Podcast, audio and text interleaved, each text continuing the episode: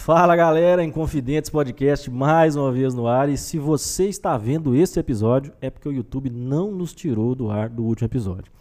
E hoje nós estamos recebendo aqui com muita satisfação a Fernanda. E vou deixar o Mamanta fazer a apresentação devida. Isso aí, Fernanda Vitarelli, minha amiga de algum tempo aí, já um longo tempo. A gente esteve junto fazendo um intercâmbio, né?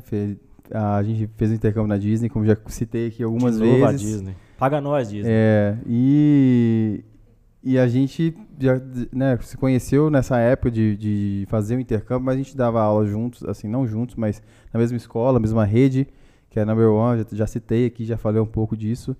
E, bom, é um bom tempo, assim, então faz parte da nossa história. É, e vendo a, a, trajetória da Fernanda, né, achei interessantíssimo porque ela foi para essa área de educação, apesar de ela estar na época é, é, estudava né, direito e se formou, atuou como advogada, voltou para a educação. É, então a Fê hoje é professora, tradutora, né? E formada em direito, acho que não atua mais, né, Fê? Deus me livre. Tô correndo, vou deixar pro Bruno fazer essas coisas chatas na Cara, vida. impressionante, é, né? E deu certo de novo, né? deu. É, iluminada, né? Algo tocou ela e ela já saiu do direito e ela viu que.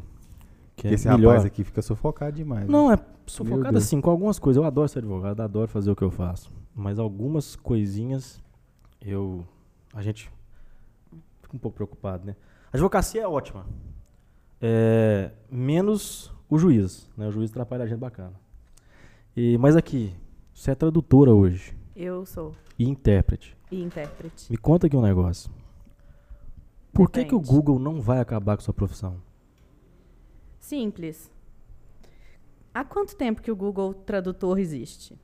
Vários anos. Vários anos, assim, ballpark figure. Não, Uma estimativa. Eu vou ter que contratar ela ah, para traduzir ela mesmo. Ou então vou pôr no Google aqui, né? Coloca no Google. Uma estimativa, vai. 15 anos, não sei. Beleza. Você confia na tradução dele? É, 99% das vezes, sim. 99%. Você colocaria um processo seu e entregaria para o juiz? Não. Então, por isso. Mas por que, que ele não, não acredita que ele possa avançar o suficiente para colocar a sua profissão? Não estou falando que, que é longe disso. Não.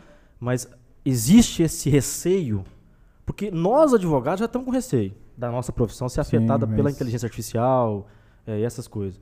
E aí eu tenho. A minha dúvida é pode ser que a, o Google Tradutor um dia se avance tanto com a inteligência artificial que passe a ameaçar a profissão. Isso eu é uma, gosto, vocês têm essa, esse receio? Eu gosto é da polêmica, né? Tipo assim, uhum. a pessoa já chega chutando a porta, tipo, vamos pôr o pé na porta e já falar que a profissão da menina vai deixar de existir. Ele falou que ia fazer é, uma pergunta, né? Ele falou capciosa. que a pergunta ia ser... Ia, ele não ia falar qual é, pergunta ia fazer, mas ele já chegou com o pé na porta. Danadinho. Não, mas então, não. A gente, a gente discute muito isso dentro do meio realmente. É, uma, é uma, um tópico de discussão.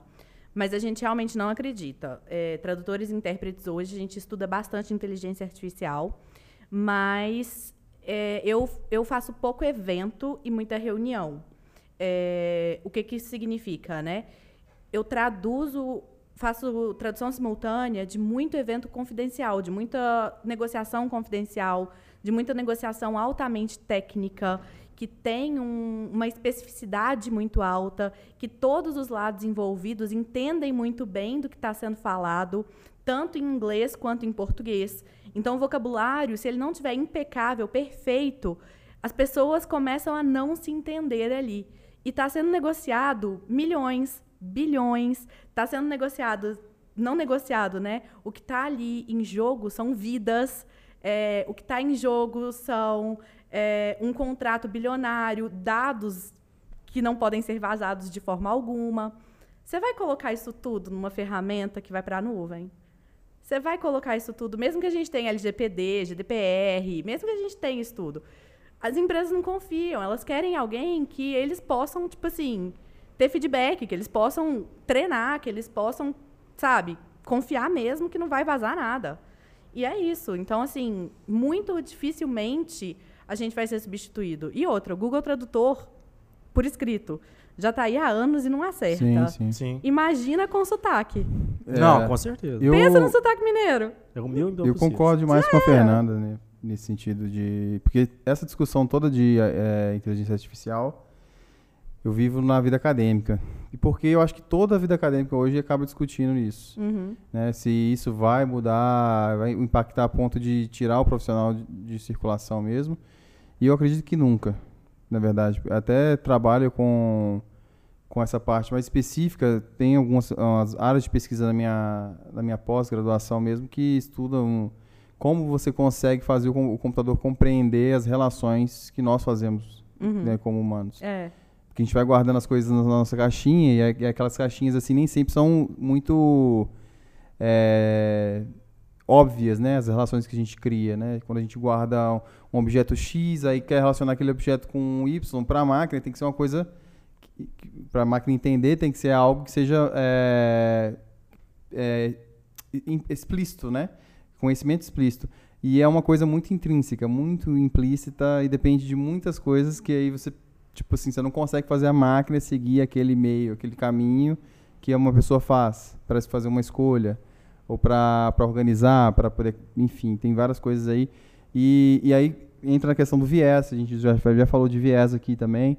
E eu acho, assim, complicadíssimo você, você apesar que tinha uma, uma pergunta boa, porque é aquela pergunta filosófica, nós vamos deixar de existir enquanto tradutores, enquanto advogados, bibliotecários, a gente vai ou a gente vai continuar, porém com uma eficácia melhor, maior no caso. Eu acho que é isso. Eu acho que a gente vai continuar sabendo usar a tecnologia que vai ser disponibilizada.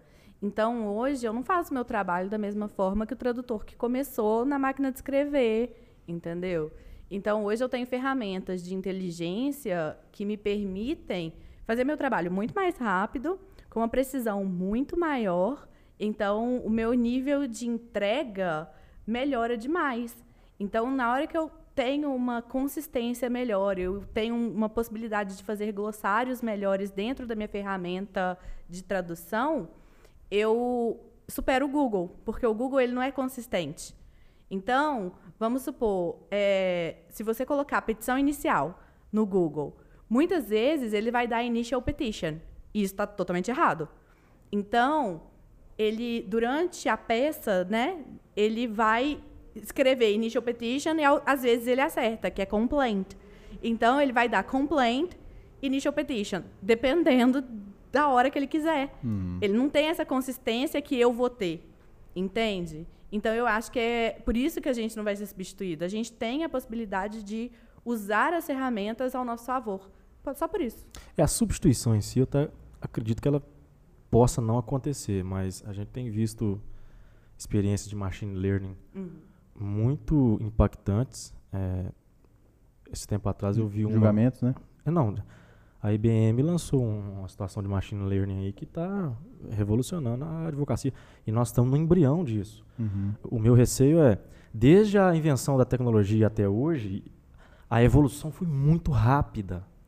E a tendência é que o machine learning vai se, se aperfeiçoando tanto que pode ser que ele nos ultrapasse ou passe a entender que, eu, já que os aparelhos estão nos escutando o dia inteiro, ele passa a entender, opa, se aquele cara falar a petição inicial para traduzir, como eu sei que ele é advogado, eu já vou entregar um- uma tradução jurídica. E só para relatar, a gente comentou sobre isso no grupo uma vez, ah, colocaram duas inteligências artificiais para conversar uma com a outra. Uhum.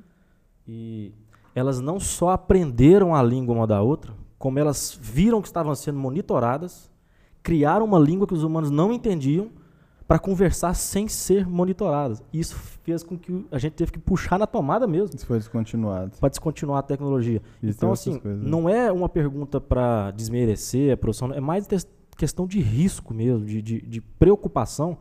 E até pegando o gancho, existe hoje alguma ferramenta que você usa para te auxiliar no seu trabalho, no dia a dia, e essa ferramenta ela é muito eficiente ou, ou não? É só um- uma bengala mesmo, uma, uma muleta? Não, existe. É, eu não trabalho sem, sem ferramentas de inteligência artificial. Eu uso tanto Cat Tools, que são ferramentas de é, tradução assistida por computador, né? É, que é na hora de fazer tradução escrita. E eu uso as Sky Tools, que são as ferramentas de interpretação assistida por computador. É, a diferença básica é que na hora de eu fazer uma tradução simultânea, né, na parte oral, eu vou usar as Sky Tools e na hora de fazer a tradução escrita eu vou usar as Cat Tools. É, sem elas, meu trabalho demora, assim, quatro vezes mais. Eu gastaria quatro vezes mais tempo para fazer o que eu faço sem as ferramentas que eu uso hoje. Uhum. Entendeu? E isso porque tem o computador. Porque se não tivesse o computador ainda, eu demoraria. Assim, não consigo nem estimar, Cara, é porque eu não, A- não conseguiria fazer. O que a gente sério. consegue fazer hoje com a máquina é absurdo. É. E assim, inclusive você já me falou desses programas aí, eu, tra- eu traduzo, mas eu não, não, não vivo disso, né? Infelizmente ou felizmente, não sei, eu tenho que trabalhar na minha tese e depois trabalhar em artigos para publicar e a gente vai trabalhar com artigos em inglês. Mas a minha tese é escrita em português. Então, auto, assim, vou ter que passar por esse processo de tradução que eu odeio, porque não é fácil. A gente está falando disso porque realmente, assim, por que você tem tanta é, tanto empecilho para fazer essa, essa comunicação entre idiomas? Porque é difícil. Porque um, um Google tradutor, como a maioria pensa, é, ah, basta jogar ali e resolve. Não, resolve. Né? Então, assim, você consegue, meio, se for pra, só para absorver informação, uma coisa ou outra assim, mais simples, você consegue se virar. Mas se for um documento jurídico, se for uma tese, um artigo científico, você não vai conseguir resolver. E aí, uma ferramenta dessa que você está utilizando, eu não utilizo, porque eu vou na, vou na cara, né? Você eu vou lá, raça. eu vou na raça. Não. E Cara, aí você perde muito mais tempo. Contrata ela para traduzir para você. É, eu já falei, Também, gente. só que- Que isso? Me paga. Eu tenho que chegar num, num nível financeiro aí para poder. Não, mas esse é advito, só passa no, passa no, no cartão de É, eu te faço uma boa condição, você é amigo. Eu, eu, eu já fiz esse trabalho de traduzir artigo, eu falei pra você, né? É, foi eu traduzi acho que uns oito páginas na época, 18 páginas, assim, sei lá. E, e eu cobrei até barato, sabe? Assim, e perto do que o pessoal cobra mesmo. Mas, cara, é um trabalhão danado. E assim, o, o mais interessante de você fazer um trabalho desse em uma área que não é a sua é que você acaba aprendendo muito. Então, hoje eu trabalho com um, um tipo de. Eu faço uma consultoria para a Bireme, é uma a, da, da UPAS, é a, é a Organização Pan-Americana de Saúde. Eles têm uns projetos lá e a gente faz o quê? A gente pega artigos científicos em inglês e faz a leitura e avalia numa ferramenta a qualidade metodológica. Então você tem que ler o, o trabalho todo, né, um, um artigo inteiro, e eu tenho que avaliar ele inteiro. Toda, toda a parte metodológica do artigo eu, eu acabo tendo que, que julgar e dizer, ó, esse aqui é relevante, esse aqui não é, o artigo é ou não é. Sem dormir. Isso, isso. E- Socorro. e isso é, e isso é parte de um trabalho que você faz também de tradução. Por quê? Quando você vai investigar o, o trabalho ali, você não é especia- especialista na área. Você está falando de saúde. Aí você tem que começar a pesquisar os termos na área. E aí você vai para o dicionário, depois você vai para um, um glossário se você tiver acesso. E aí é onde eu estava te perguntando que, que a gente não chegou a conversar sobre os tesauros, que eu uso muito. Que é onde você tem um- o- as palavras com os relacionamentos. Uhum. Você tem hierarquicamente e tem aqueles relacionamentos é, que são transversais. É. Porque as palavras, uma palavra que leva a outra, ou palavras similares, aí você tem o. Né? É, bem e- interessante o, Olha o a cara tesauro. do Bruno. Não, e de- você sabe É qual, muito te- qual que é o problema É. de você fazer a tradução focada no jurídico? É porque você já viu que advogado dá palpite em tudo, né? E não é por uma- um problema, um, a gente é tupetudo, não, é porque nós vamos entrar com uma ação de problema no edifício, vai ter uma, uma- um laudo pericial de engenharia. Nós vamos entrar com uma ação por erro médico, vai ter um laudo pericial de medicina. Tem uma ação de acidente de trabalho, tem um laudo pericial. Então a gente sempre está lendo o laudo pericial. Então eu acho que a tradução, quando ela é voltada para a jurídica, pegando esse gancho que você falou, que você acaba estudando a Hum, outra coisa, sim. na área jurídica, então, ela estuda tudo. Até uma, uma pergunta que eu tenho para te fazer. Quanto de conhecimento você adquiriu fazendo essas traduções, principalmente voltada para o ramo jurídico? Porque penso eu que são contratos, são trabalhos, são estudos que você passa por um, uma aquisição de conhecimento muito grande. Bom, então assim. É. Eu nunca estou estudando a mesma coisa na mesma semana, ou no mesmo dia, ou nunca. É, então a gente tem um. Cada pessoa, né, cada tradutor, cada intérprete, vai desenvolver uma forma de estudo que vai funcionar para ele, né? Ou para ela, no caso. É, no jurídico, que é uma das minhas áreas queridinhas, por óbvio, porque é uma área que eu me dou melhor, eu tenho uma oitiva policial num dia que eu tenho que estudar, é, dependendo do que, que é o caso, eu tenho que estudar todo a, toda a lei de drogas, eu tenho que entender o que, que o cara fez, se o cara levou uma facada, isso já aconteceu, o cara, eu já interpretei um processo é, que o cara levou uma facada, então eu tive que, três facadas, eu tive que estudar anatomia, porque eu tinha que saber exatamente aonde eram as facadas, o que estava escrito no laudo médico. Então, isso acontece muito. Eu faço interpretação é, de engenharia minerária.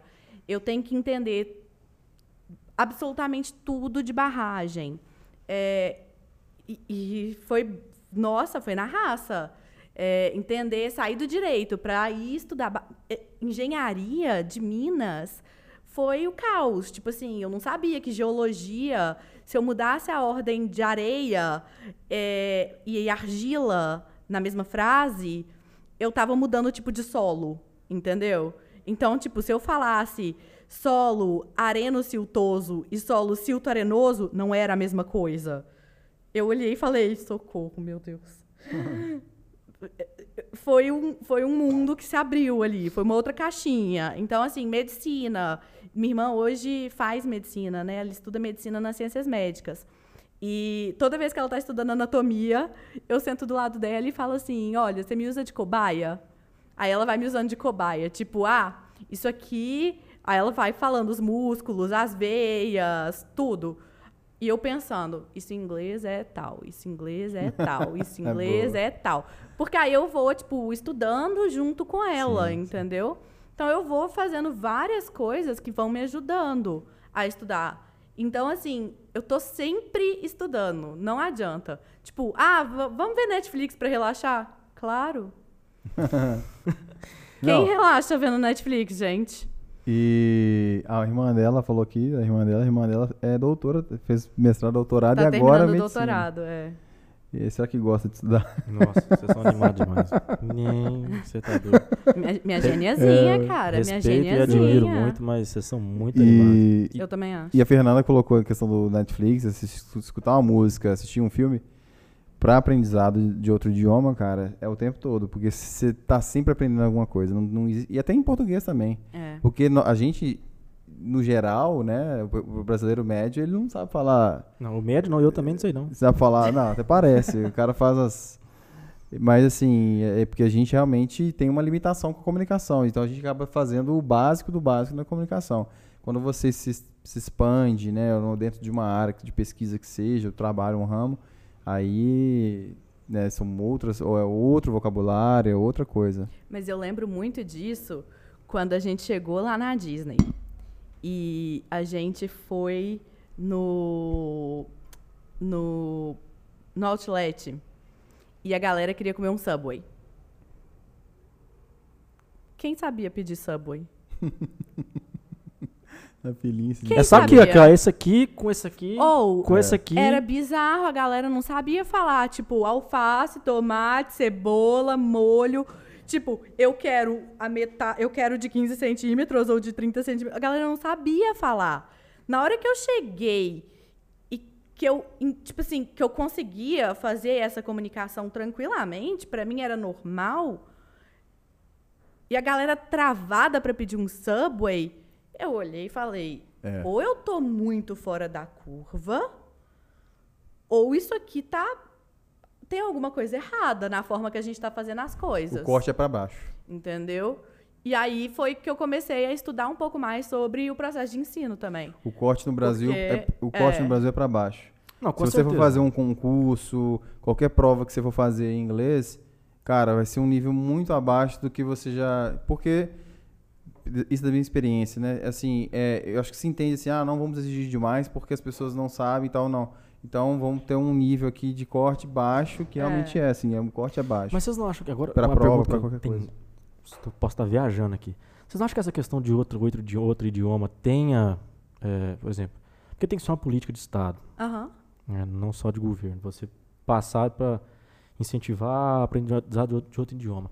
Você não acha que isso tem um pouco de nacionalismo, um pouco de, de patriotismo? Sim, das pessoas falarem assim, não, não quero aprender porque eu quero falar português e quero convencer os outros a falar português do que eu falar inglês.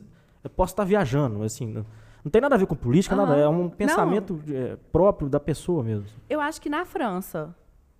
No Brasil, não. Porque a gente tem a síndrome do vira-lata. A gente enxerga que tudo que vem de fora é maravilhoso. A gente vê um gringo, a gente só falta ta- estender o tapete vermelho pra ele e falar: "Ah, Senhor, Mister, please talk to me. Entendeu? Tipo, a gente super tem essa síndrome do vira-lata de achar que tudo que vem de fora é melhor do que, do que o nosso.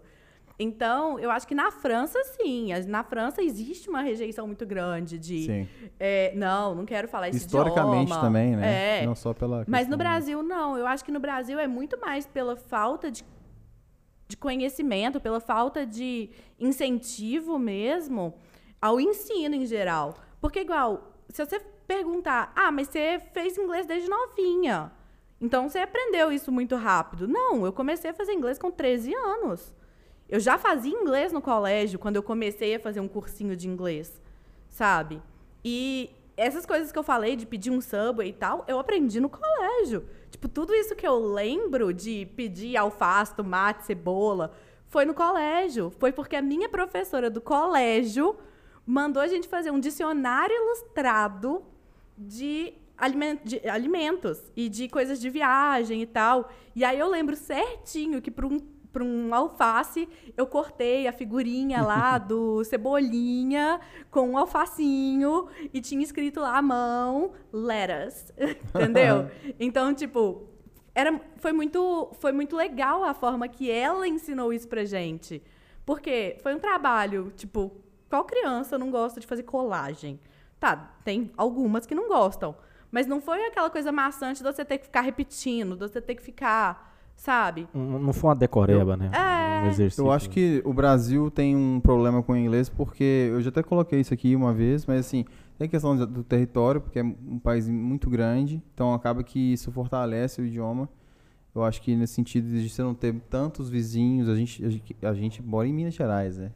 Assim, não tem nenhum vizinho aqui, tem ali na- na- nas fronteiras, mas é, eu não sei como é que é lá.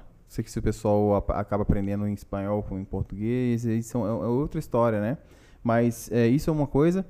Tem a questão também, é, eu acho que talvez possa ser que a gente. é, pode, possa ser que acontecesse isso, como acontece na França, de ser mais ali é, nacionalista e tal, mas eu acho que não é bem por aí. Tem a questão da educação em si, que eu acho que é a educação, né, a gente, você falou da, da, da, da, da questão do, do síndrome de vira-lata, eu concordo, e também questão da educação e, e a gente pensa assim, ah, eu não, eu não- convivo com um gringo, eu não vou pra fora, eu não vou precisar disso pra nada. O E, ou, tá ou sete interesse reais. também, né? Porque também, o, que, o que o jogo pra mim foi o seguinte, o que mudou pra mim mesmo de aprender é porque eu queria muito aprender, tinha vontade de aprender. Então eu fui, passei por cima de tudo pra aprender. Então, às vezes a pessoa não tem interesse também, né? É, ninguém faz forçado, e aí você não tem tantas coisas que te auxiliam a, a correr atrás disso. Não, E tem um detalhe, né? A gente, o Brasil ele tem uma das mai- melhores dublagens do mundo. E isso também pode ter indiretamente. Lógico que eles não quiseram contribuir para isso, mas, porra, cara, os dubladores brasileiros são fantásticos. São. O Guilherme Briggs, o cara dá a voz a vários, vários personagens e. Dilma Machado. É, são, são aquele cara que faz a voz do Batman no desenho. Uhum. Nossa senhora, um negócio fantástico. E o, o, o Herbert Richards, né? A gente sempre Ah. escuta a versão É. brasileira, Herbert dois. Richards. E pegando aqui só, só uma dúvida. Você falou que você é tradutora e intérprete. Isso. Qual é a diferença? Ó, é, a- quando a gente vai simplificar, né? A gente fala que tradução é um documento escrito e interpretação é do idioma oral. Então, por exemplo, se eu fosse fazer a, a, a tradução, né? Aqui no podcast, vocês chamam um gringo e vocês falam, ah, não, mas a gente quer que todo o nosso público entenda e, hum, como a gente disse aqui, não é todo mundo que fala inglês. O Bruno mesmo não entenderia, não é, Bruno? Alguma coisa eu entenderia, mas eu ia não. ter que eu ia ter que fazer a interpretação de mim mesmo, então Exatamente. é, eu ia eu ia ter que vir. Então vocês iam me chamar, Fê, faz a tradução aí pra mim. Eu ia falar a tradução não, eu vou fazer a interpretação. É, por quê? Interpretação é do do idioma oral. Então ela envolve outras habilidades que não a escrita. Então, por exemplo, eu tenho que treinar é, sotaques, eu tenho que treinar é, pensamento rápido, eu tenho que treinar minha memória, eu tenho que treinar muita coisa para eu poder conseguir fazer essa interpretação. Por quê? Porque nesse ambiente, por exemplo, eu não consigo fazer uma interpretação simultânea. Eu não tenho um isolamento para gente fazer uma interpretação que na hora que ele estiver falando eu falo junto, porque senão eu vou falar por cima de alguém. Então vai ficar tudo confuso. É como se o Marcelo estivesse falando e eu fosse interpretar na hora que o Marcelo estivesse falando, minha voz vai ficar em cima da dele. A menos que na edição ali alguém abaixe o microfone do Marcelo e só eu ouça ele. Entendeu? Mas fora isso, não tem como. Então, o que, que acontece? O Marcelo vai falar, eu vou ficar em silêncio, mas eu vou ficar tomando notas. E isso vai significar que, na minha tomada de notas, que não é transcrever o que o Marcelo está falando, é um sistema, eu vou tomar minhas notas, o Marcelo está falando, 3 a 5 minutos, até 7 minutos, é tranquilo. Depois eu entro e faço a interpretação do que o Marcelo falou em inglês para o português, ou vice-versa. Aí você faz o briefing. Que essa, essa anotação em essa palavra tá- tá- você Hum? usa taquigrafia? O que que é? Não, seria ótimo, né? Não, mas são símbolos misturado com palavras, misturado com o, o que for mais confortável para cada intérprete. Tem um sistema de tomada de notas que a gente aprende quando a gente está estudando. Tem vários cursos que a gente pode fazer. Eu já fiz vários com um professor meu, que é maravilhoso. É, Mas você vai aprendendo, tipo, ah, meio ambiente, ecologia, é, tudo que tem a ver com esse, essa, esse universo. A minha representação é uma arvorezinha. entendeu? Então, tipo assim, qualquer coisa que o Marcelo falar de meio ambiente, é, enfim, aí se tem destruição do meio ambiente, eu vou lá e corto a minha arvorezinha. Porque destruição do meio ambiente é uma palavra muito grande e eu já perdi 30 frases até eu escrever destruição do meio ambiente, entendeu? E aquilo te faz. a- É o que eu tava falando da questão das conexões que você faz, dos É. relacionamentos entre conhecimentos. Porque esse aí o computador jamais entenderia se você fizesse isso. Nunca. Você pode treinar o computador a entender o- a- os, os signos, né? Mas entender a, a- o que você desenha ali e tal. Então, assim, eu acho que tem essa limitação, sim, das, das tecnologias, porque a gente tem a nossa forma de pensar e de reagir ao que a gente está fazendo, o trabalho, o seu trabalho, por exemplo. Você faz isso aí porque você, você vai cortar um. Você pega uma estrada, um caminho mais curto É. para chegar no seu objetivo. Isso é super, super interessante. E é extremamente difícil, velho. Mas deve ser, ué. Cara, se traduzir. Você tem que criar uma, uma língua de sinais para você mesmo e depois aplicar ela na, na- Uma língua de sinais, não, uma língua de signos. Porque a É, língua de que é a sinais Libras. é Libras. Ah, falando isso, por isso que quem tá fazendo a- na televisão lá, que tem um espacinho, aquele quadradinho, né? por isso que ele é um intérprete de ele Libras. é um intérprete de Libras. Por quê? Porque ele está interpretando para um outro idioma, que é a Libras. Inclusive, quantos idiomas oficiais o Brasil tem? Deve ser dois. Dois. É. Português e Libras. Libras. Com e certeza. isso está escrito na nossa Constituição. O Brasil tem dois idiomas oficiais. E é outra Sim. coisa que ninguém aprende, né? A Constituição? Não. A Constituição, eles aprenderam, eles não aprendem, não, mas mudar é todo dia. Exatamente. Agora, a Libras, é, eu acho que deveria também ser um pouco mais Sim. bem tratado. né? É. Deveria e deveria ser mais bem respeitada. Porque quantas piadinhas de intérprete de Libras vocês veem? Sim, com as várias. Várias, sabe? E isso, é, como, as- como intérprete, a gente vê o tanto que é desrespeitoso. Porque é uma profissão muito difícil, é uma profissão super delicada, a população não sabe Libras, mas existe toda uma parcela da população que depende daquele intérprete para entender uma mensagem presidencial, que depende dessa parcela da da- da- do intérprete para entender qualquer mensagem que seja transmitida, mas ninguém pensa nisso. Nos congressos, agora que a gente está começando a ver mais congressos com Libras, e Libras não é uma linguagem, é uma língua. Porque tem essa diferença também, né? Então, Água aí? Não.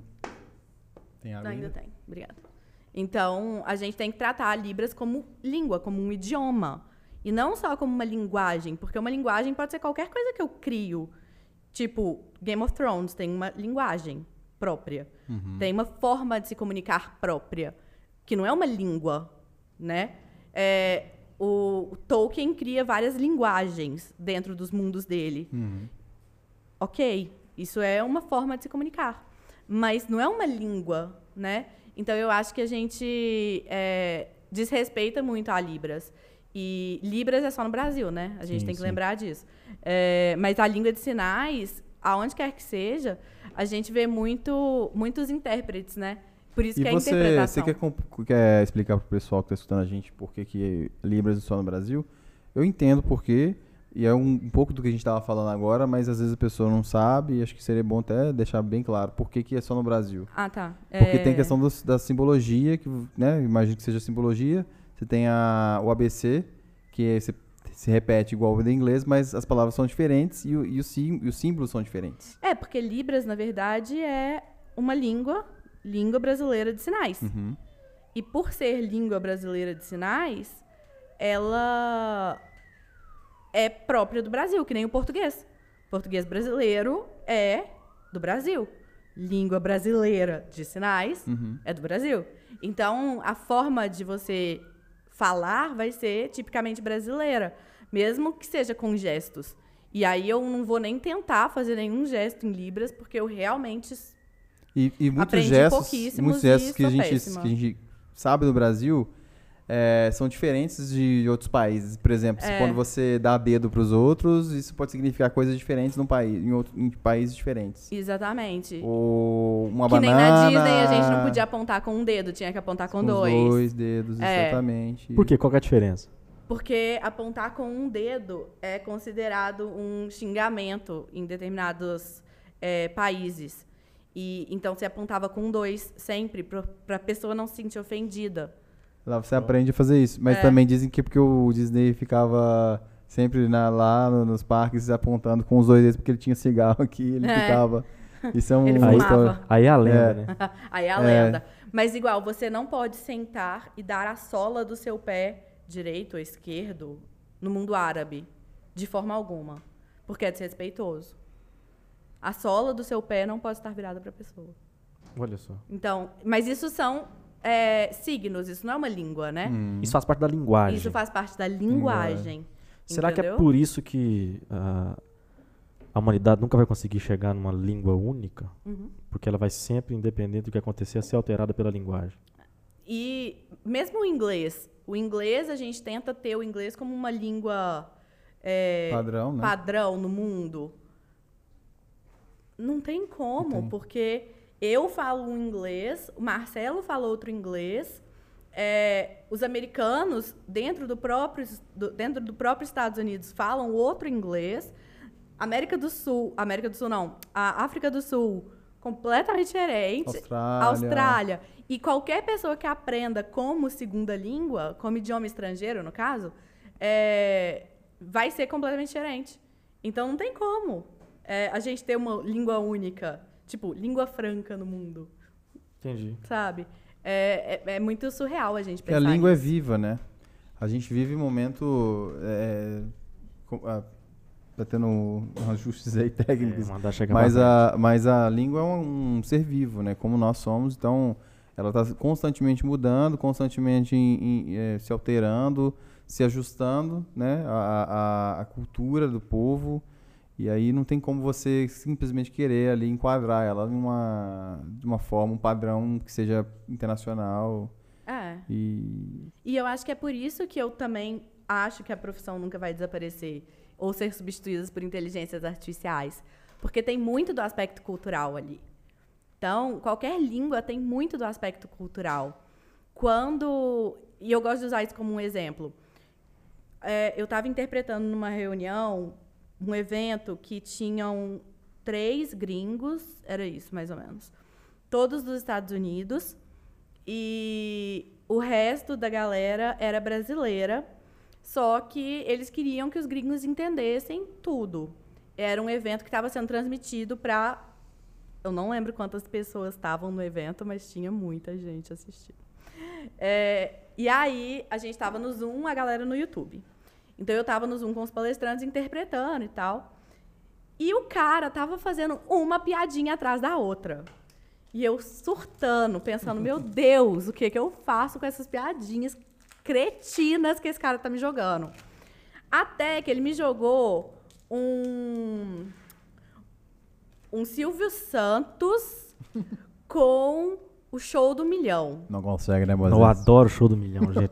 Nossa, ontem eu assisti dois episódios do novo com o Celso Portioli e o, dois antigos, que foi 2002, que foi os cantores, Zé de Camargo. É, tem a galera toda. Nossa, adoro agora Silvio eu entendi que era o Adoro Silvio Silvio Santos, estava escrito Maui. Silvio Santos é meu, meu ídolo maior do, do Brasil, viu? É, o Silvio Você Santos. não Fala viu- mal dele não, viu? Você não Eu viu não o último vou falar, episódio que a gente gravou? Esse cara que encarnou o Silvio Santos de uma Eu forma. vi, eu vi, eu vi. Não, eu esse não foi pro ar ainda. Eu- Você viu o ela anterior. viu, ela você viu os o vídeos. anterior. Ah, viu você viu? vídeos. É. Meu filho, eu Ah, tenho eu tenho informações privilegiadas É nesse lugar. verdade, verdade. É muito engraçado. E como que você fez pra, pra Pois é. passar isso? E aí eu eu falei, cara, esses eu não preciso falar do Silvio Santos, porque é muito cultural. O que ele queria passar era um programa de auditório e um jogo de plateia. Era só isso. Na mesma hora me veio Jerry Springfield e me veio Jeopardy. Então eu peguei This is Jerry Springfield and we're starting Jeopardy. Tipo, na maior empolgação, porque ele estava falando super empolgado, tipo, imitando Silvio Santos. Todo mundo rindo, tipo, todo mundo rindo. E aí eles começaram a passar mal de rir. E aí eu falei, yes, Ainda bem, né? consegui. A piada. No final do evento, tipo, terminamos tudo e tal. Ele abriu o microfone, abriu a câmera e falou: Ou, eu queria agradecer a minha intérprete de hoje, porque eu não perdi a piada. E aí eu falei: É, realmente, porque pensa, se fosse um Google Tradutor, Mas isso é conhecimento tácito seu. É. Por algum motivo, você sabe que o, o, o, o, o, como é que fala? O si- O similar ao Silvio Santos lá é outra persona. E aí você vai, faz, vai, vai utilizar esse conhecimento que você tem pra... Persona, você viu? É. Nossa senhora, Mas, é, viu? e, e aí eu tenho uma pergunta. Vocês sabem de quem que foi a inspiração do Silvio Santos? Tem algum desses americanos aí, esses apresentadores nem famosos? ideia. É a Deve menor ter. ideia. Alguém sabe? Menor ideia. Você sabe? Então conta pra nós. Não, eu não sei não. Tô perguntando porque Alexa. deve ter se inspirado Em muito quem o nisso aí. Silvio Santos se inspirou? Inclusive, a Alexa mi- imita o Silvio Santos, tá? Eu não sabia. Imita, imita. Alexa imita o Silvio Santos. Fala aí, que ela em quem imita. ele se inspirou? Cadê essa falar. Alexa? Tirou daqui. Tá, tá guardada. Vai que Gracinha. chama ela aí sem querer. Cadê a Alexa? Ela tava Poxa. aqui no último episódio. Ah, viu? aqui. Ela ia super me responder responder, agora. é. Que ridículo. Mas é que não, eu vou. Eu vou esse, esse tipo de resposta é aquela resposta assim que eu quero viver sempre, que eu quero acreditar que ele inventou aquilo tudo. Entendeu? É, Ele- tudo não, bem, o tudo É, bem. Santos é, é, é uma ignorância feliz. É, eu, Né? eu acho que pode ser também. Eu quero que ele tenha inventado tudo, que ele seja o precursor, né? Que pra mim televisão não existia em outros países, só que é ele mesmo e pronto, Ah, acabou. era isso. Até ter Cartoon Network. Não, não fala não que eu fui- corria pra cá do meu primo, o Bruno Chechel, ele era o único que tinha TV a cabo lá em Pompeu, a gente corria pra lá pra ver Cartoon Network na hora do Pokémon. Aí tinha Tinha Dragon Ball Dragon. Ball, era Dragon bom Ball também. demais. Hoje em dia tem Muito Cartoon. Network nem ligar, eu ligo. Os desenhos tudo esquisito. Exato. É, d- o que, que fizeram com os desenhos hoje, cara? Eu Não tô Nossa entendendo. senhora, você tá doido. E o que, que tá pegando aí? Só uma informação, Sim. Silvio Santos criou um estilo próprio. Aí, obrigado. Ele inspirou o programa de calouros dele em Chuck Berry's. Não, então tá é, vendo? Porque tem Chuck uns, Berries. tem uns O caras Chuck famosos. Berry copiou o Silvio Santos. O tá? Chuck. A informação Mas que A aqui- é informação que chegou pra As gente co- aqui. Aqueles programas que ele fazia lá, é tudo cópia americana. A gente só foi descobrir isso de ver, depois de velho. É, Cara, a mas pode ver, o show do milhão tá passando aí com o Celso Portioli. Inclusive, o show do milhão é uma cópia, né? Desculpa, não, não é é- não, o Silvio Santos que inventou. É. É, vamos, só, Aquele filme, inclusive, o filme famoso, né? É, Who Wants to be a Millionaire. Hum. Não é? Acho que é esse. É baseado nesse. nesse mas esse aí é do, é o do, o do É Luciano Huck, Lamb Dog né não? Ah, é. É, não, é a tradução. Eu fiz a tradução, eu fiz a tradução e na Mas verdade esse aí é o do- E esse é o problema da gente contratar É, amadores. Esse é, É, o problema do, do é. Luciano Huck, Esse. não? Tá vendo? ó? Ao vivo, ao vivo, ao vivo. Quanto- É isso mesmo. Isso, mas esse aí é o do Luciano Huck lá, o Quem Quer Ser um Milionário. É, Esse programa aí que Não, copiou o esse- Silvio Santos. desculpa, deixa ela falar. Novamente, Fala o nome do filme. Fala o nome do amadores. filme de novo, que eu esqueci. Amadores. Quem Quer Ser um Milionário? Slam Dog. Slam, Slam Dog. Dog Billionaire. É, isso aí. O nome do filme é esse. Agora, o nome do programa é esse mesmo? Não sabe, né? Não sabe, né, Moisés? Você que trouxe a informação? não, é porque eu falei do você filme. tá igual o Didi Braguinha, você não tá estudando, do você não tá estudando pra vir pro episódio. é porque eu falei do filme, porque o filme apresenta, mas o, mas o filme é esse. Slam Dog Millionaire, que é em português? Quem quer ser um milionário? Isso. Agora, o, no- o programa em si é esse mesmo? Não. Programa. O programa que copiou esse aí é o programa do Luciano Huck. Ah, tá. Eu acho. É, que chama Quem Quer Ser um Milionário. Ah, não, não. cê- Não, tô falando em inglês, cara. Show do milhão. Ih, Eu não sei. Show do eu milhão. Não sei qual que é. o homem tá ficando doido. Não, é Show do porque, é milhão. porque o filme, o filme ele, é- ele, ele, é, ele é fictício, mas aquele programa existe. Não. O programa do, do, do filme Você existe. jura? É, ué, não é? Não. Aqui, pra essa, essa profissão, essa aqui. profissão já morreu com o Google. A Barça já morreu com o Google. Você pode pesquisar aí, tá? Vou te dar o telefone. Não, não vou olhar isso agora, não. Você pesquisa. Peraí, peraí, que a nossa informação Google... ali. Alexa? Cadê a Alexa? Alexa? Qual o nome do programa? Qual o nome do programa, Alexa? Viu? Ah, o nome do programa é esse? Who Wants to be a Millionaire? Agora o nome do filme é, É Slam, Slam Dog. Dog Millionaire. Millionaire. Isso aí. Ah, Mas aqui, é, voltando pra questão da tradução do humor, te ajudaria se você tivesse algum treinamento de stand-up, treinamento de humor, algo nesse. Se você fosse humorista, era, era mais fácil? Você, você não teve que só traduzir. Você, tele, você transportou uma piada de um país para o outro é, e você criou outra piada. Lógico. Então, é, você foi humorista naquele momento. Então, da mesma forma que eu não tenho que ser engenheira, da mesma forma que as pessoas não têm que ser advogadas, eu não tenho que ser médica, eu não preciso ser humorista. Eu tenho que criar estratégias. E essa é a diferença, novamente, os- de contratar um, um profissional. Os humoristas usam essas estratégias aí também. Sim, entendeu? Mas é, a questão é essa, é que a gente faz cursos em diversas áreas. Eu não fico assistindo só curso na minha área, eu não faço só curso de interpretação. É, ano passado eu fiz um curso de geotecnia. Esse ano eu fiz vários cursos de LGPD, de GDPR, porque é uma área que eu gosto muito. Então, direito é sempre minha área, né? Então eu sempre estou ali fazendo curso de direito. É, eu faço cursos em diversas áreas. Por quê? Exatamente para isso, para eu estar surgiu alguma coisa, surgiu uma referência, eu consigo trazer essa referência. E isso para mim é muito importante. E eu acho que todo tradutor, todo intérprete tem esse essa vontade de correr atrás. E mesmo assim, é, eu fui eu fui interpretar para uma colega, uma colega me contratou, a Luana, da We Love Translation, ela me contratou para interpretar no programa do Danilo Gentili. E foi Ah, é, Você ficou de contar isso, né? Você foi, foi fazer. super legal, mas eu não sou humorista.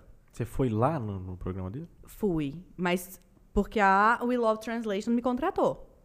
Eu não fui, eu, eu não sou contratada deles. Não, não, assim, mas É. você, você foi especificamente para esse. Eu fui especificamente para um episódio. Era quem que estava sendo entrevistado? Ou não era ninguém? O John Batiste, que fez a trilha sonora de Soul, porque é sempre Disney na minha vida. É, muito. É, é sempre Disney a minha vida. Engraçado que toda vez que a gente tá junto com os amigos, inclusive o Felipe Mendes, que tava com a gente que também É. foi, só, a gente só fala de Disney, né? Sempre. Impressionante. É, Sempre rola um papo Disney. É, É sempre. porque vocês que vai na Disney, vocês querem falar com os outros que for, né? É impressionante. Nós Cara. que somos pobres, humildes, nós não, não- nunca fomos na Disney e não, sabe Não, como é que mas não é funciona. assim não. É porque o negócio é bom, meu. Lá- Assim, eu já falei, isso- já falei isso mais de uma vez, até aqui talvez. É, eu jamais iria pra Disney por conta própria. Eu fui porque era um intercâmbio, inclusive era uma pergunta que a gente fazia. Se foi o seu primeiro intercâmbio? Foi. Porque eu fui, tava indo pro meu segundo intercâmbio e surgiu a oportunidade, falei assim, vou tentar. E eu lembro que era muito concorrido, ainda é hoje concorrido. E aí eu passei e falei, ah, agora tem que ter o dinheiro. Mas na época eu já tinha os meus próprios recursos para ir, porque você tem que pagar sua passagem, quando lá você começa a trabalhar, você tem um salário médio, mas dá pra você pagar o aluguel, que é Salário médio, caríssimo. Você tem o salário mínimo, é isso. É, mas assim, dá pra pagar a conta e dá pra né, sobreviver bem, bem melhor que aqui Dá pra com o comprar salário mínimo. maquiagem. É. E Você lá. comprava maquiagem, Marcelo? Não. Ô, mas aqui, quanto, quanto que a gente pagava de aluguel? Olha pra você ver, a gente pagava. 80 cara, dólares a gente, por A semana. gente trabalha pra Disney. Eu e- lembro até hoje, e a gente 80 pagava- dólares por semana. E era tipo assim, é, 80, do- é, são 10 horas de trabalho pra pagar o aluguel É. da, da semana. Da Ou seja, você semana. trabalha uma semana pra pagar o aluguel. É, 80 dólares por semana. Lembro até hoje. É, caríssimo. E cada um de sua casa, que a gente dividiu o apartamento com mais quatro pessoas, cinco, seis, Fernanda, Fernanda, cada um Fernando, pagava 80 dólares. Não, se É você tinha que pagar ca- 80 dólares por semana e você trabalhava uma semana e ganhava 80 dólares, você só Não pegou era, o dinheiro não. do aluguel. Marcelo tá mentindo, cara. A gente ganhava 8, 8 dólares a hora, né? 7,25. Ô, sério, minha memória tá muito não, boa. minha memória não é boa, Não, a não. dele é que é ruim. Minha não memória tem é- parâmetro nenhum. 7,25. Mas é porque hoje eu não mudou tanta coisa de lá pra cá, né? Não. Aumentou pouca coisa. Aumentou pouco. E... Mas assim, dá pra viver decentemente. Dá, Mesmo com não, essa, dava com pra essa- viver muito dá- bem. dá a gente viver. tinha transporte gratuito. E foi na Disney que eu descobri que eu queria ser intérprete. Ah, legal. É. Porque a gente tinha que fazer muita comunicação entre pessoas de diferentes países. E eu via aquele povo sem saber se comunicar em inglês e tendo que se virar e tal. E um dia eu tive que fazer a intermediação da marcação de um. um- Ai, gente, de uma família. Ó, a pessoa esqueceu a palavra família hoje, tá bonito. e se diz intérprete. É, de uma família brasileira com duas filhinhas que queriam entrar na Bibi de Bob de Boutique, que era pra fazer aquela transformação de princesa. Aquelas menininhas ficar toda princesa. Um, muito bonitinho. Aí, só que eles não conseguiam. Eles não conseguiam. Porque eles não- ninguém falava inglês ali. Aí eu tinha que ficar, tipo, ah, eles querem fazer isso. Aí eles fa- falavam, ah, a gente tem tal horário. Aí eu voltava pra família, eles têm tal horário. Aí eu voltava pra eles, ah, não, esse horário não dá.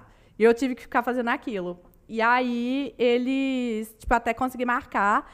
E essa família ficou tão feliz comigo, mas tão feliz, que eu fiquei tipo, mas eu não fiz nada, eu só fiz uma reserva, tipo, para suas filhas virarem princesas. Eu nem fiz elas virarem princesas ainda. É, mas.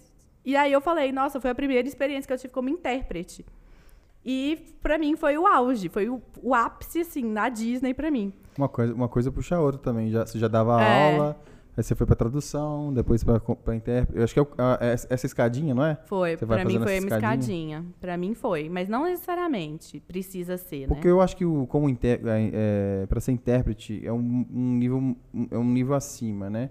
Porque é, é dar aula e fazer tradução, acho que muita gente consegue. Agora, para ser intérprete, você precisa de estar com muitos anos de profissão, muita técnica que você tem que desenvolver, que não é tão simples, só não é basta só saber o inglês, não basta só saber. Até porque, pela própria experiência que ela contou aqui, exige um, um certo grau de conhecimento de mundo, né?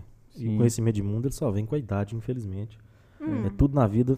Você pode estudar, estudar, É, eu ia estudar, perguntar mas pra ela se ela lê muito também, mundo- porque mundo hoje em dia chegar, tá né? fácil, né? Ler bastante na internet. Hoje em dia a gente tem acesso a vários portais aí para ler notícias, e, enfim, artigos científicos também, que hoje é mais fácil, né, atingir, al- alcançar. Então, assim, acaba que hoje o nosso, o nosso volume de leitura é muito maior do que nossos pais, por exemplo. É, eu acho que assim, Acesso. quanto à idade, realmente é muito bom você ter experiência, você. é, eu lembro até hoje que quando eu comecei a dar aula, eu tinha uma aluna. eu- eu- depois de um tempo que eu já estava dando aula, eu tive uma aluna de 13 anos. E aí tinha uma unidade no number one que falava do Tom Cruise. Você lembra? Hum, não Tinha vou uma lembrar, unidade no number one que falava do Tom Cruise. E aí eu coloquei no quadro, Tom Cruise, blá blá blá. Ela olhou pra mim, tipo, super confusa. Quem é Tom Cruise? E eu olhei pra ela e falei, You're making me feel old. Tipo, eu tô me sentindo tão velha agora que eu vou desistir de te dar aula, tô indo embora. Dá licença. Eu saí de sala, eu falei, não, dá licença. Você tá me fazendo sentir muito velha, idosa. E idosa. Eu tinha, tipo, 25 anos na época, nem isso. Então, eu falei, não, tchau. Tchau, Carol, beijo, tchau. Adoro Carol até hoje. Mas assim, hoje ela tá fazendo medicina. É, E eu falei, não, é isso. Mas é, é sobre isso, entendeu? E tá tudo bem. É sobre isso e tá tudo bem. Porque a pessoa, ela não sabe. Tipo, dependendo da idade da pessoa que ela vai interpretar, as referências que aquela pessoa vai usar. Tipo, o fulano que tem 70 anos, que eu vou interpretar, tem umas referências ali que eu não vou pegar. Não tenho ideia de quem sejam. Não importa o tanto que eu leia.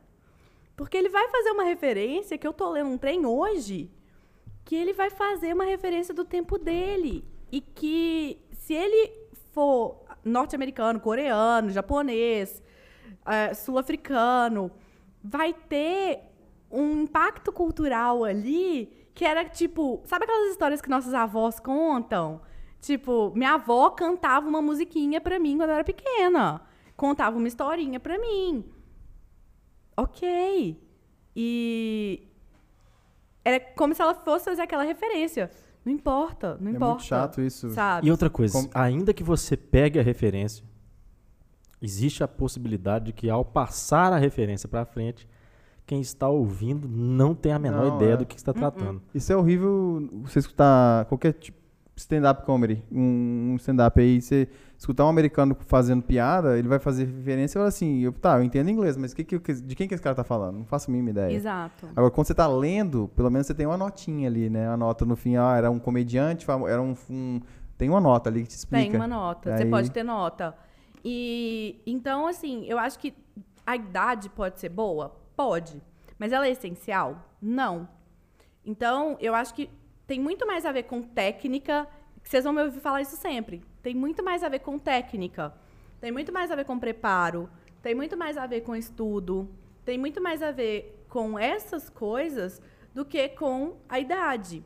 Porque, por exemplo, hoje, é, o, o Renato Geraldes, que é um, um baita intérprete no Brasil, que, que eu gosto muito dele, é, já fiz cursos com ele e tal. É, ele é mais novo que eu. Eu tenho 33, o Renato fez 30, 29, por aí. Mais novo que eu. Ele interpreta o Biden, já interpretou debates presidenciais. Então, assim, o Ulisses, que é para mim hoje o melhor intérprete do Brasil, o Ulisses tem um canal é, de inglês, o Tecla SAP. E o Ulisses, para mim, é o melhor intérprete no Brasil hoje. É, ele é mais velho, ele tem mais referências. Ele é um cara que você olha, você fica impressionada com a cultura geral dele, sabe? Mas o Renato, você também fica, e ele não viveu o tanto que o Ulisses viveu. Então, não é, eu não acho que é sobre tempo. Eu acho que é muito mais sobre técnica, sobre estudo, sobre querer fazer o trem bem feito, sabe? Que é o que eu vejo muita gente boa no nosso mercado, né, no meu mercado, fazendo. E não tem muito a ver com, tipo, qual trajetória a pessoa passou. Eu vejo que ter um background diferente, às vezes, de letras, é legal. Porque você já entra com um diferencial, você já entra com um pezinho em outra área, assim. E você fez, né? Eu lembro que você, tipo assim, dava aula de inglês durante a sua graduação, igual eu também fiz, né? Assim, a gente estudava e, e dava aula. E você terminou o curso de Direito, foi trabalhar na área, né? E depois você, tipo assim, ah, não, eu quero, quero mesmo é, é letras. Aí eu lembro que você fez letras, né? Eu Foi fiz é pós-graduação pós? em ensino de inglês e tradução. Ah, então foi Eu não isso. voltei a fazer letras. Não fez o, a graduação. Porque foi aí que eu cheguei, foi que eu cheguei à conclusão. Letras, eu ia estar muito focada em português, inglês e muito mais em português. E não era a minha, eu não queria ensinar português. Sim. E letras ia me levar para esse mundo, querendo ou não. E eu já sabia que eu não queria. Eu já sabia que eu queria inglês. E eu já sabia que eu queria técnicas de ensino. E eu já sabia que letras não ia me dar isso. E Então eu acho que eu acho que é muito sobre ter objetivos Sim. sabe? Então eu, eu sempre olho e falo que eu acho que isso veio do direito, sabe? Tipo, a parte de empreender do direito, porque depois que eu terminei a faculdade, eu fiz um LLM em corporativo. Então eu fui muito para lado de empresa, sabe? Tipo, tudo tem que ter um objetivo. Qual é seu plano de médio termo, longo prazo? Qual é? Cadê? Sim. Médio prazo, longo prazo, curto prazo. Trabalhava assim. Então, assim, minha mãe virava para mim e falava assim: beleza, você quer ser professora? Mas você quer ganhar quanto? No médio prazo, no longo prazo? Porque no curto prazo você não vai ganhar nada. Desculpa, senhora, é verdade. Realmente. Brasil, professora de inglês. Aí minha mãe virava pra mim e falava assim: você quer ser professora? Você vai ser a melhor professora de inglês de Belo Horizonte. Tá, aceito o desafio. Então eu fui me especializando nisso, eu fui me especializando em ensino em geral, não só de inglês. E aí, é, quando eu fui mudar para São Paulo para fazer meu, meu, meu curso de tradução e interpretação, Por isso que você foi pra São Paulo. foi por isso que eu fui para São Paulo. Eu, primeira coisa que eu pensei, eu vou conseguir um emprego rápido aqui como? Tradução ou dando aula? Dando aula. Quem dá aula nunca fica desempregado nunca, né? Porque Nunca. você tá cheio sempre de oportunidades. Pois é. Então eu acho que é isso. É tipo assim, você pode dar aula para começar a vida como intérprete, para aprender bem o inglês? Pode, mas você tem que aprender bem o português também. Não adianta negligenciar, porque a gente vai Uma coisa fazer sempre outra, um pro né? outro. É. Uma coisa puxa a outra. E me conta um negócio aqui. Precisa de ter algum tipo de certificação específica para trabalhar com tradução e interpretação? Ou, ou é só a confiança mesmo do, que você vai adquirindo, a ex- expertise? Ou, ou tem que ter, porque no Brasil tudo tem que ter uma certificação. né? Você tem que ter um certificado de tradutor, um certificado de intérprete, um certificado de. Ou não tem isso? Depende.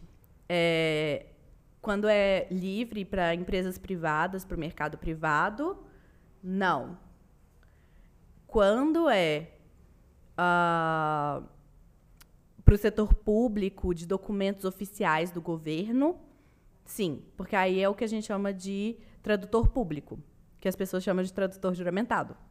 Aí você tem que fazer o concurso da junta comercial e aí você consegue, né, esse selo, né, de poder oficializar um documento tendo fé pública, O termo é tradutor juramentado mesmo ou é tradutor público? tradutor público.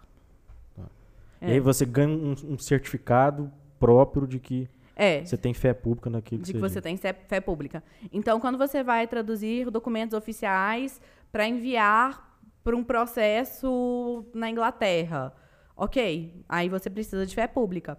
Então, sempre que chega, ah, eu preciso traduzir um histórico escolar para a faculdade do Reino Unido, eu olho e falo, precisa ser juramentado? Porque se precisa, eu não posso fazer. É, mas a profissão de tradutor e intérprete, ela não é regulamentada no Brasil. E é por isso que eu falo, é, existem muitas pessoas que se aventuram. Existe muita gente que se aventura. E é muito fácil você se aventurar. Porque, na teoria, basta a gente fa- falar dois idiomas. Basta eu ser bilíngue para eu ser tradutor, não é mesmo? E também essa história de ter. Mas a de responsabilidade ter- é enorme. Né? É, mas ter essa coisa de Eu conselho negocio também. 2 É, bilhões. Se eu negocio. errado, de um- de uma tradução errada, Pois é. acabou Sim. o contrato. Lembra disso? Eu negocio 2 bilhões. E aí nunca mais. Nunca mais te contrata, acabou seu serviço. E não é só nunca mais te contrata. O tradutor, ele tem responsabilidade civil Sim, e se bobear criminal. sim. E aí? Já pensou? mano? Você, você é- e, você ser é preso muito- porque você traduziu errado? e é muito complicado isso, porque a gente acaba perdendo informação nessas traduções, naturalmente, ju- justamente porque o processo ele não sai é, ele não sai 100%, né, do, do- o resultado final. Então a gente até para estudar, para fazer uma leitura de um livro que é uma tradução, você também tem que ter um, um né, assim, você, é, o ideal é que você, você vá na fonte, né? Mas já que você não, já que você está lendo uma tradução que você não, não domina o idioma, eu também, exemplo, eu quero estudar um, um, um filósofo russo, não sei russo. Uai, então assim, eu vou ter fonte. que Você acabou de falar que o ideal é ir na é, fonte. o ideal seria ir, mas Estuda tem russo algumas e vai na situações que você não fonte. pode, né? É por isso que Aí intérprete você vai- o tradutor existe. Você vai ter que ter o, o tradutor e tudo. Mas aí tem aquela questão do, do que você acabou de falar, né? É, a diferença do responsabilidade, profissional. de, de- É a que diferença tá de um profissional pro e amador. tudo. Você já ficou em alguma encru- encruzilhada, assim, de pegar um texto e virar isso não, não sei como passar a real intenção do escritor em outra língua? Você já leu uma petição escrita por um advogado? Sim. Você sabia a real intenção que ele estava a fim de passar? Não. Pois é. Mas eu falo assim, então eu te respondi. Em português como mesmo, que né? você saiu, sai, se saiu disso? Aí a gente deixa dúbio. No- se a gente. Se, se, o, se a própria pessoa deixou dúbio, eu vou deixar dúbio. Mas se eu tenho contato com o cliente, por exemplo, existem dois tipos de mercado dentro da tradução e da interpretação. A gente trabalha com cliente direto e a gente trabalha com agências de tradução. Quando eu trabalho com agências de tradução, o meu contato com o cliente é muito limitado. Então eu não posso ficar fazendo muitas perguntas sobre o texto original. Quando tá muito ruim, tipo, eu peguei um contrato que tava a qualificação das partes tava devedor, devedor e devedor. As três empresas eram devedoras na, na qualificação do contrato. Eu olhei e falei, olha, então, sinalizei para minha agência e falei, ó, na qualificação, nesse pedaço aqui, copiei, colei, tá, tá errado. Alguma dessas partes é credora. Não sei qual delas, mas uma delas é credora. E é- É, e a gente trabalha com cliente direto. O cliente direto, normalmente eu tenho mais contato com ele. E aí eu faço pergunta. Eu falo, olha, nesse trecho aqui, A pior parte que mim é quer? essa daí, porque eu não, eu não faço com constância, mas quando eu preciso fazer, que é de um terceiro, às vezes um professor da pós me pede e tal, eu cobro, óbvio, mas assim, é, você. Porque as pessoas não sabem escrever. não. E aí você tem que traduzir para um outro idioma um Existe texto a que tá mal possibilidade escrito. de você entregar com ressalvas o trabalho? Assim, ó, tô entregando aqui a tradução, mas esse trecho aqui não teve como traduzir porque ficou dúbio e para me resguardar no futuro, eu tô entregando com, com dubiedade. Não tem como eu entregar sem traduzir trecho. Não, não é sem traduzir. É, traduzir e deixar uma ressalva, olha. Traduzir da maneira que eu acho que é a mais adequada, mas esse trecho aqui eu não posso me responsabilizar integralmente por ele, Eu porque a deixo, fonte tá... eu deixo sugestões. Eu, eu coloco notas. É, se eu não tenho muito acesso, eu posso deixar um comentário no texto. O que eu entendi, eu, eu normalmente separo assim: o que eu entendi desse texto foi isso, isso e isso. Caso signifique isso, a tradução é a que está no texto. Porém, existe uma segunda interpretação possível, na minha opinião, que é essa, essa e essa. Se for essa interpretação, a possível tradução é essa. Então eu dou, Muito bom. eu, eu coloco essa, essa possibilidade Você está dentro orientando, do texto. né? Orienta Entendeu? o cliente. Quando eu trabalho com a agência. Quando eu trabalho com cliente direto, aí eu pergunta. cutuco. Eu falo: Oi, sumido, tudo bom? Deixa eu te perguntar. O que que você quis dizer aqui? Não tô entendendo. Aí ele fala: Nossa, mas tá tão claro. Eu. Não. E você documenta isso para fins de prova no futuro? Claro, tá, vai tudo por e-mail. Não, ótimo. Meu, ô, a, a a profissão da profissão é advogada, né? a primeira, que é a veinha, a veinha de advogada que decorre. Mas sim, tudo, vai tudo por e-mail. E não é nem só para produção de provas, é para o cliente se sentir muito, muito tranquilo. Tanto que a minha primeira comunicação com o cliente sempre tem a, a, a, a ressalva de que toda nossa comunicação é confidencial. E eu sou uma das poucas tradutoras que faz isso, porque, tipo, todo mundo já assume que é confidencial, mas ninguém fala que é E- confidencial. E os casos que a pessoa te pede para traduzir um artigo para ser publicado e o artigo é recusado e ela acha que é por conta da tradução? Você me contou isso. Nunca aconteceu Não. comigo. Porque é porque o pessoal, tipo assim, ah, não, não passou por, por conta da tradução. Quando na verdade o conteúdo também, se você estiver falando de uma revista científica que estiver avaliando conteúdo mais do que só a tradução, eu, Eu- eu nunca passei por isso, mas assim, eu imagino que. Você me falou que alguém que é comum acontecer isso? Isso Como é que pode é? acontecer. É, nunca aconteceu comigo, mas Que vai- pode que- acontecer que vai sim. te colocar a culpa, ah, ó, essa tradução não tá boa porque Ó. não foi aprovado porque não tá bom. Uma coisa que o tradutor vai conviver na vida é com a culpa. Por quê? Principalmente tradutor de inglês e de espanhol. A gente vai sempre conviver com a culpa. Tradutor de japonês, tradutor de alemão, russo, raramente convive com a culpa. Por quê? Porque não tem tanta gente que fala pra dar palpite. Ah, Mas a gente, tem muita gente que fala para dar palpite. Então, se eu tô numa mesa negociando, fazendo aquelas traduções consecutivas que eu falei e tal, é, o que que acontece? É, alguém vai virar e falar assim, não, mas a melhor palavra para isso aqui não é essa não. É essa aqui outra. Obrigada. Sorri a cena. Obrigada. mas existe uma, uma, um porquê de eu estar escolhendo uma palavra. E, às vezes, realmente, a melhor palavra era que a pessoa me deu. Então, muito obrigada mesmo. É, meu cérebro não está processando igual o seu. Você está calado, pensando. Eu estou aqui processando tudo ao mesmo tempo. Então, né? Eu estou escolhendo a palavra que me vem à cabeça naquela hora. É, mas.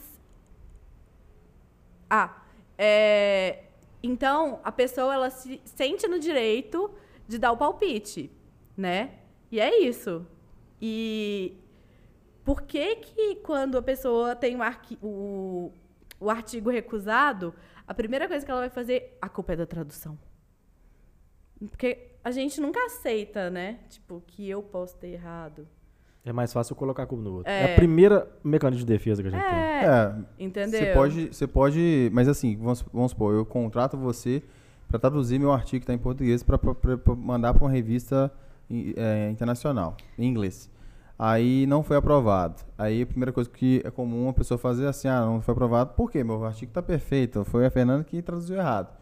Então, ah, não, não, tá, tá, voltou, então me dá aqui, deixa eu fazer uma revisão. Aí não sei como é que você contrata, como é que é contratado, porque eu imagino que assim, você tem que se resguardar, né? Lógico, tipo eu assim, tenho pra, contrato para tudo. Porque vão, o cara colocou o seu, o seu na reta, falou assim, não, ó, minha tradução tá, tá perfeita. Então vamos ver aqui o, o, ah, porque você também não vai julgar o, o trabalho da pessoa sem, sem ter. Você já foi processada por alguma coisa? De, de equívoco de, de, de tradução? Só para eu saber como é que se Batida processa. de carro. Não, mas de, de, de tradução. Alguém te processou para tentar te, te, imputar essa coisa? Eu queria saber não, como jamais. é que era a instrução de um processo desse. Não. Como que era? Jamais, jamais. É, eu também não faço ideia de como é que seria. Mas o tradutor, o bom tradutor, o tradutor que sabe o que está fazendo, o que, é que acontece quando a gente faz uma, uma tradução? Tem um termo que a gente ficou na dúvida. Como que faz a tradução dele? A gente vai fazer uma pesquisa terminológica, é, procurando dicionários, procurando fontes, procurando exemplos, procurando artigos científicos que foram usados.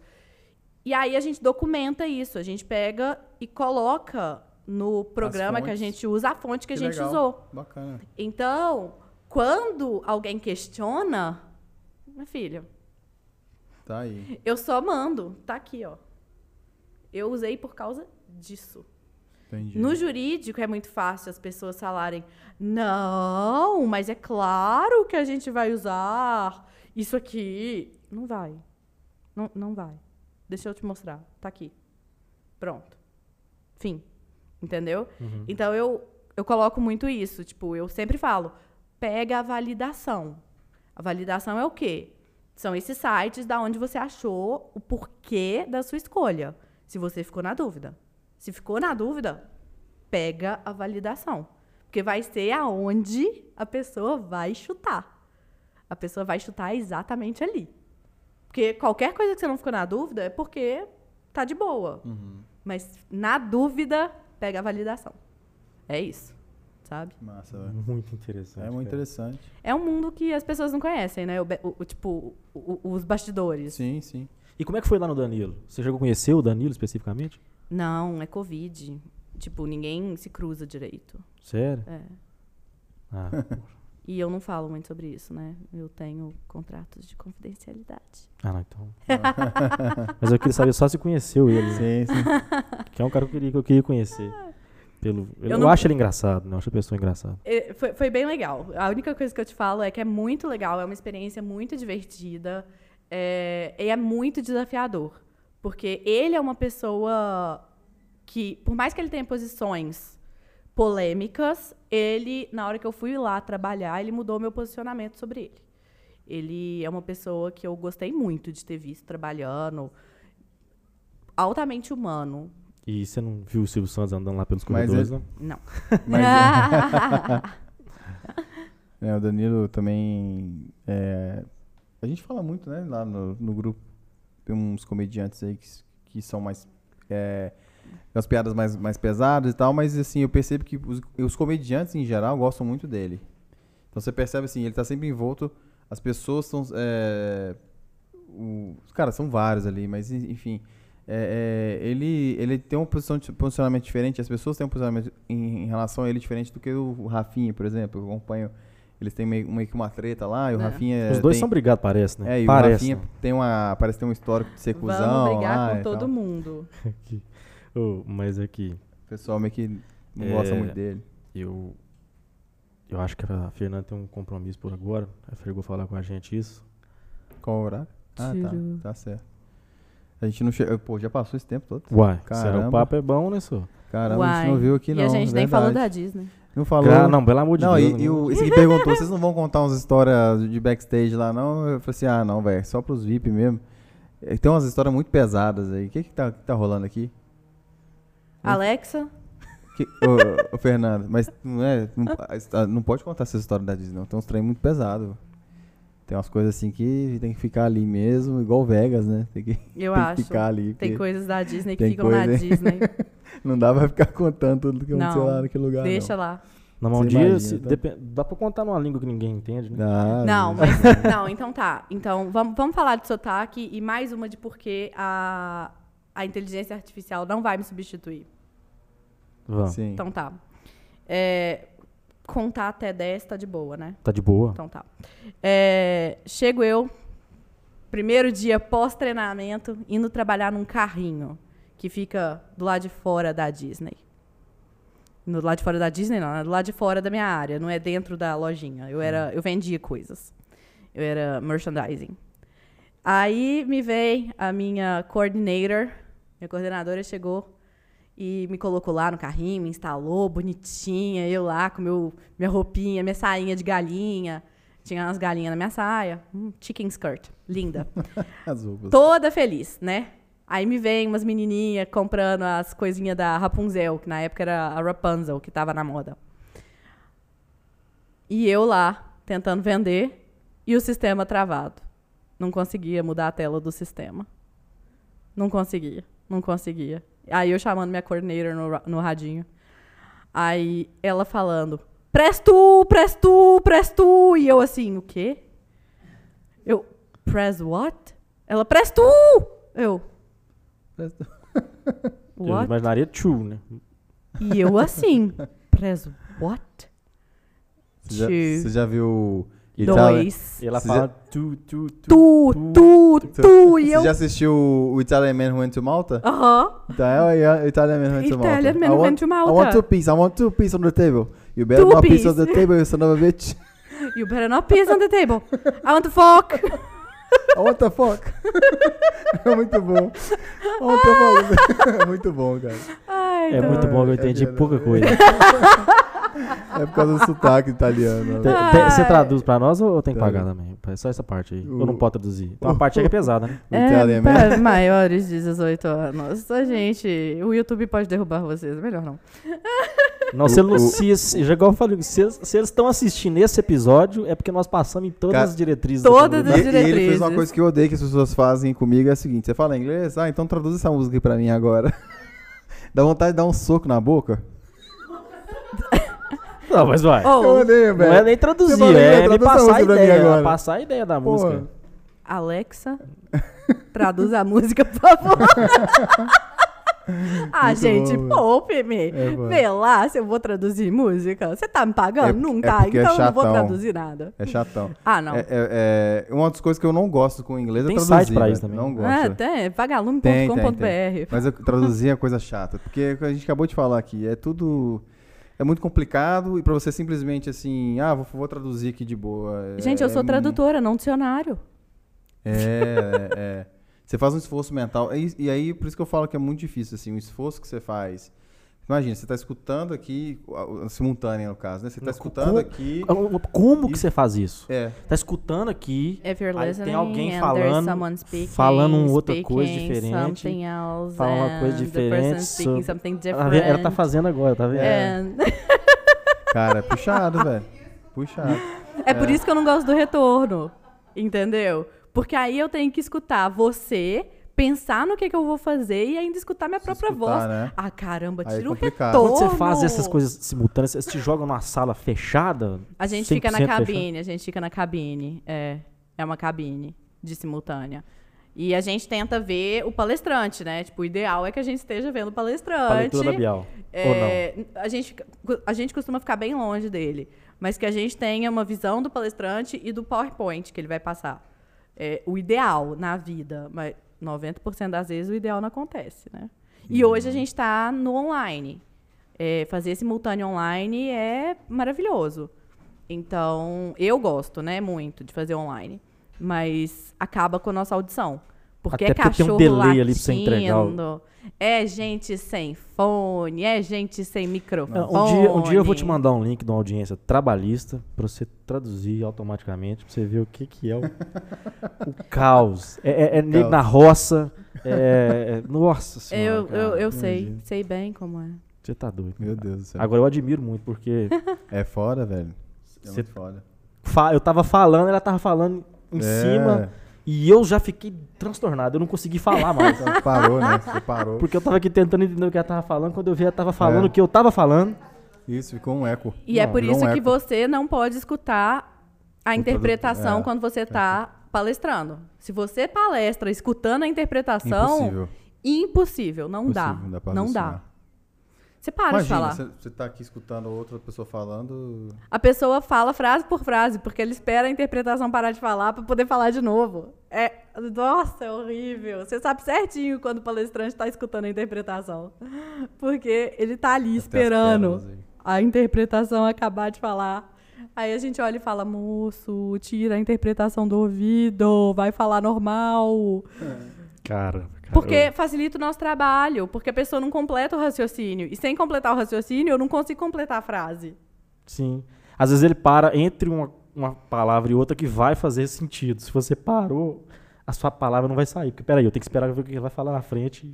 Desesperador. Ou então ele para no, trem, no meio do trem e eu não sei que ele tá parando no meio do trem e eu falo. Eu completo o raciocínio, só que ele continua o raciocínio depois.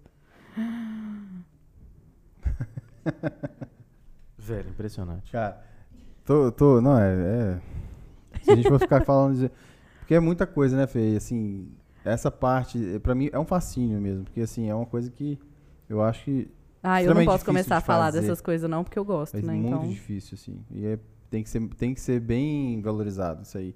Assim como a profissão do professor também, que eu acho que não é tão valorizada no Brasil, né? É, um dos motivos de eu ter. Eu nunca fiz letras, mas eu dava aula, mas assim, eu terminei meu curso, falei, não, agora eu vou parar de dar aula, vou trabalhar na minha área. E também julgava a questão financeira, né? Porque assim, poxa, é, até onde eu posso ganhar como professor e até onde eu posso ganhar na minha carreira. Então eu projetei. Você tem canal no carreira. YouTube, alguma coisa assim? eu tenho canal no Instagram, no YouTube não. Ela é blogueirinha, viu? Não, Ela não, ah, os o. Instagram até eu vi. Mas eu falo assim, porque hoje um da- uma das coisas que tem feito, al- alguns professores têm feito, né? Não, não é o caso de todos, até pela a pouca remuneração, é abrir um canal no YouTube e começar a lecionar ali. E talvez ele é melhor remunerado no YouTube do que. Cursos online, né? É Cursos que eu também. não tenho tempo. eu falo, gente, me arruma mais 24 horas no dia, que aí talvez eu consiga abrir um canal no YouTube. Mas não dá tempo. Não dá tempo. O que eu faço no Instagram é o máximo que eu consigo. É um curso online, eu vou abrir meu curso online. Você não divulgou sua gente. empresa, ué? É, meu curso falou? online estará aberto até o final do ano e será para advogados, Bruno. Tá vendo? Será para advogados que querem aprender a falar os termos jurídicos do Brasil em inglês.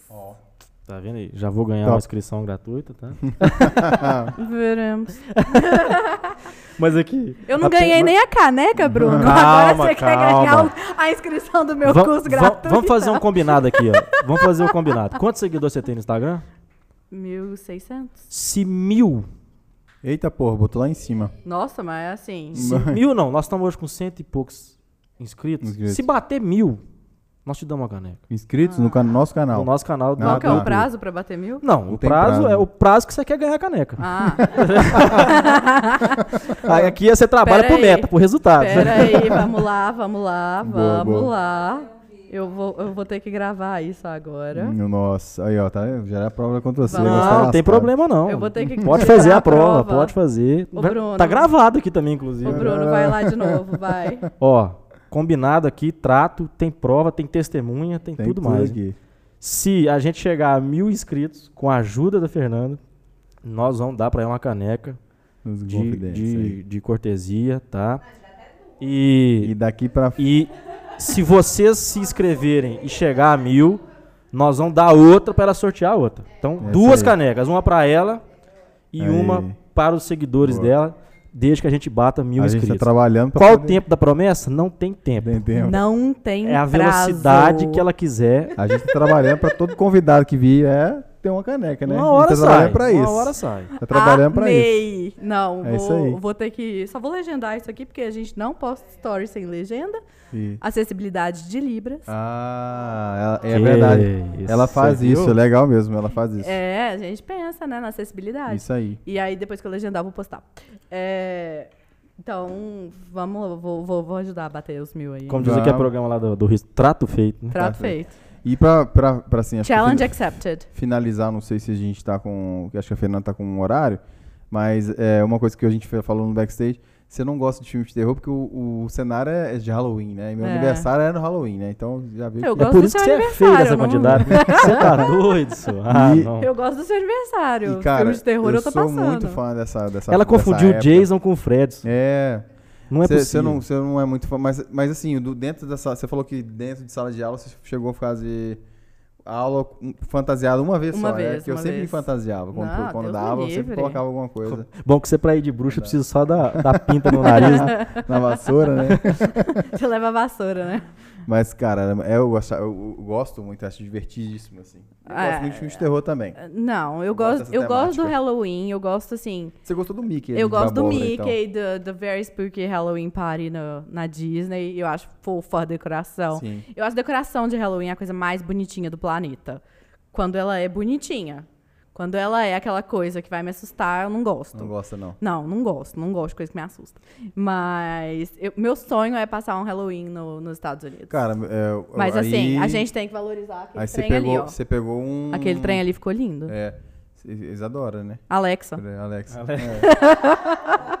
Mas Codinome Alex. você Alexa pe- que você fez. pegou um, um ponto fraco meu aí também, tem vontade de passar É. o Halloween lá, porque essa questão da temática, você ir, na, você ir na, passar na rua e tá tudo, tudo aquilo... Tudo Eu, decorado. eu até não tinha vontade, não, pra não parecer que eu tô fora do. Também tô com vontade de passar o Halloween lá. Vamos passar o Halloween lá? É, vamos, vamos fazer uma excursão? Vamos, excursão, Vamos. Halloween. Ano dois- que vem a gente grava o podcast de Rolava, Halloween lá. né? Eu Uai. quero muito. Aí nós vamos ter que Vamos. aumentar, dobrar a meta, né? É, não é a meta.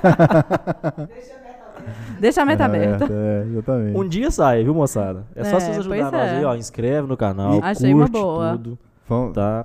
Pede aí. Compartilha. Tô mendigando mesmo, tá? Se você não quiser Isso. ver o vídeo, não vê, não, mas inscreve. Nós precisamos bater É. mil inscritos. Ah, vai, gente. vai Tem escrevendo. hora que a gente não Escreve, quer assistir as aí, coisas. curte, mas a gente curte e compartilha. Spotify, Assina, Google sininho, Podcast. sininho aí. Então, Inconfidentes Podcast, pode seguir. E, E- o, e o seu, velho?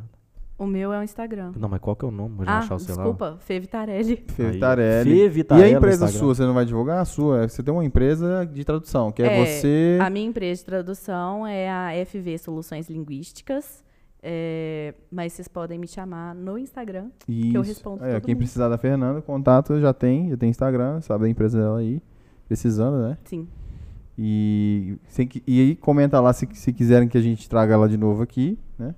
Não, nós vamos Porque trazer aí- quando tiver já com a meta batida pra entregar as Pra canecas. entregar a Você tem. É, não. E aí a gente fala de coisas mais divertidas, né? Porque Tem hoje o papo foi coisas, sério. foi, tem muita Não, coisa mas aí pra falar. Nós estamos precisando dar uma, A gente ficou num uma papo lavada, na, lavada na alma. A Alexa falou que eu ia morrer de rir hoje, mas a gente só falou de coisa Não, séria. não, não. Você lembra, você, vou te contar um caso aqui da Disney, então, rapidinho, só pra quebrar o clima desse. Você lembra que você tá falando da- da- dos casos que acontecem na Disney? Eu ia contar e esqueci. Teve uma vez que eu tava trabalhando, lembra aquela mãozinha do Mickey que fica Lembro, grande? adoro. Você fica dando tchau pro pessoal. Aham. Você O fica na high saída dando tchau. High four. Aí é uma mãozinha de quatro dedos, né? Do, do Mickey. Aí eu tava lá, dando tchauzinho assim, e chegou uma, uma, uma guest, uma mulher lá que tava no parque, ela chegou pra mim no meu ouvido e falou assim: Você sabe que eles falam que o tamanho do, da, da mão. Aí eu olhei pra ela assim, Senhor! sério. Ela saiu rindo e. Você acredita nisso? eu trabalhando. Pessoa não pode trabalhar. Aí eu contei pros meus amigos, falei assim, não, sério, sério, sério. Devia tá com os filhos dela lá. Ela Cantada de pedreira, hein? Essa daí. Mas é tava cantou você em fazendo- inglês ou em português? Ela Em tava inglês, em fazendo estágio na Cara, obra. muito legal. É, tem as histórias assim que acontecem, você trabalhando. Fora que quando você trabalha lá, você vê uns backstage, vê umas coisas bizarras também, né, Fê? Tem umas coisas que acontecem assim. É por isso que eu gosto de assim, um terror. umas coisas. Backstage da Disney é bizarro, velho. O backstage da Disney. É o backstage da Disney, sério. É. Só, só quem viveu sabe. Só. É Não- não- eu acho que não dá pra explicar o que que é o Não backstage adianta você da pagar. Tem muita gente que tem É. dinheiro, vai lá e paga pra fazer o tour interno. Disney. lá Não, é a mesma, coisa. Você tem que viver o É, backstage da é. Disney. É porque são coisas que acontecem espontaneamente. Né? É. O que tá pago tá tudo organizado, tá tudo certinho. Você vê o Mickey saindo assim do, do- da parade, assim, da, Se você da pagar parada, pra ir, o assim, quadro tirar a cai, cabeça. Não, as coisas que acontecem no backstage que isso não É, dá pra explicar. backstage é uma coisa surreal. Em qualquer lugar, eu meu acho. backstage em português é o que mesmo? Só pra gente testar. Agora. Bastidores. Bastidores. Aí, tá isso, vendo? bastidores é nosso. é o no- Tradução de qualidade, viu, gente? É. Pode, pode buscar aí. É, Ele tá, testando, ele tá tentando me testar aqui, mas não, não, não, não vou conseguir. funcionou no momento. até, agora, até agora o cérebro só falhou na hora de falar família hoje. Falou, amigo. Fernanda, agradecer muito, é, conforme ela mesmo disse. é, o tempo dela é curto e pôde passar esse tempinho com a gente aqui, essa conversa bacana. A meta tá dada, o desafio tá lançado.